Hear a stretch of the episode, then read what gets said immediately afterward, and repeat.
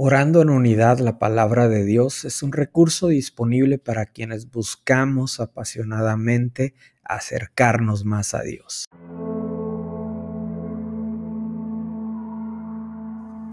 Efesios capítulo 1 versículos del 3 al 8.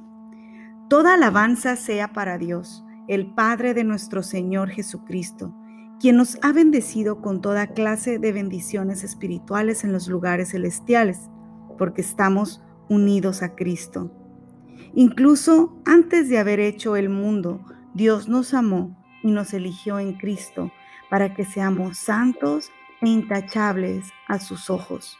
Otro de los puntos que Pablo marca en esta carta es el deseo de Dios de acercarnos a Él y cómo por medio de Jesucristo ese deseo se cumple. Jesucristo es el medio por el cual nosotros tenemos la entrada directa al Padre. Jesús nos acerca a Dios Padre. Por eso la dependencia nuestra de vivir pegados a Jesús es algo que tú y yo como cristianos debemos de permanecer día tras día, estar pegados a Él, saber que separados de Él nada podemos hacer, pero si permanecemos pegados a Él, entonces tenemos esta entrada directa al Padre.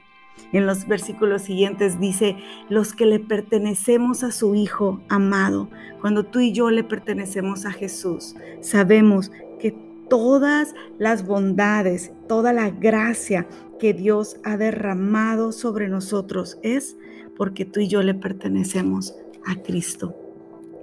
Continúa hablando acerca de la libertad que Él nos ha dado. En el versículo 7 dice, Dios es tan rico en gracia y bondad.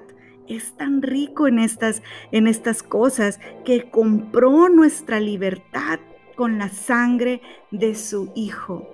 No hay nada que tenga mayor dominio sobre nosotros que eso es precisamente lo que Él quería hacer.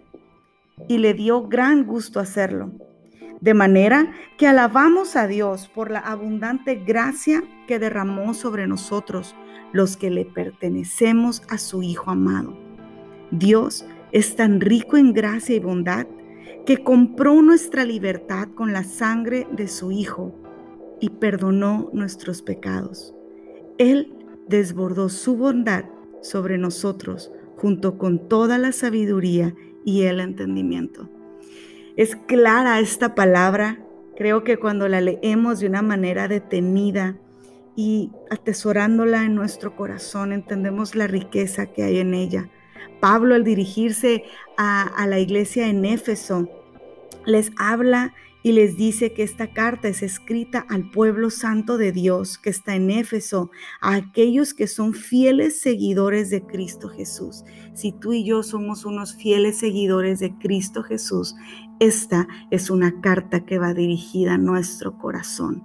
Se nos anima a darle toda la alabanza a Dios quien nos ha bendecido. Yo te invito a que este día podamos pronunciar con nuestros labios una alabanza para Dios, dándole gracias por las bendiciones que Él ya nos ha dado.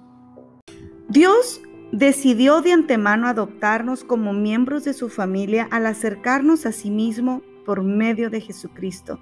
La libertad que ha sido pagada con la sangre de Cristo. Gracias Padre por esta palabra Gracias porque nos permites vivir y permanecer en la libertad con la que Cristo nos hizo libres.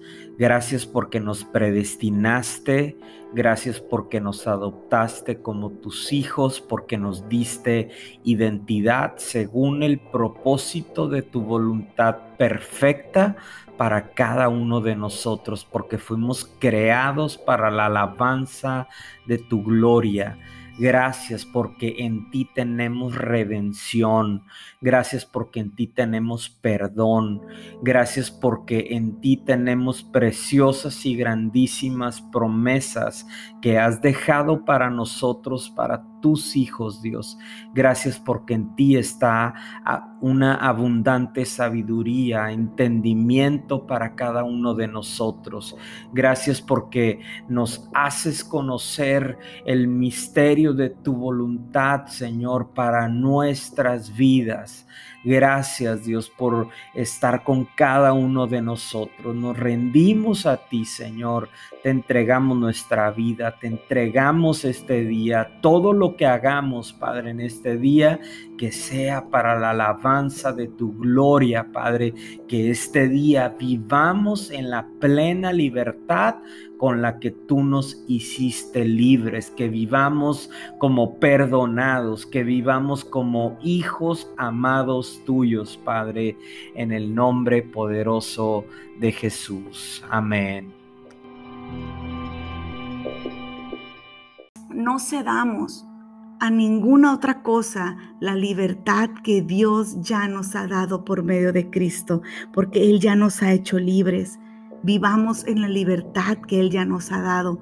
No permitamos que ninguna otra cosa nos haga esclavos, pues Él ya pagó por nuestra libertad. Y continúa diciendo, y perdonó nuestros pecados. Él ha pagado el precio para que tú y yo seamos libres y el precio de nuestro pecado ha sido cubierto. Él ya lo ha perdonado. Que en este día podamos vivir recordando el gran amor de Dios para nosotros por medio de Cristo y por medio de ese sacrificio, de esa redención, nosotros somos ahora delante de, los ojos de Dios santos e intachables, porque nos ve por medio de Cristo. Que este día decidamos vivir en la libertad que el Hijo de Dios nos ha dado, que decidamos vivir como personas perdonadas por Cristo y que todo lo que hagamos de ahora en adelante sea caminar en la libertad que Dios nos ha dado por medio de Cristo.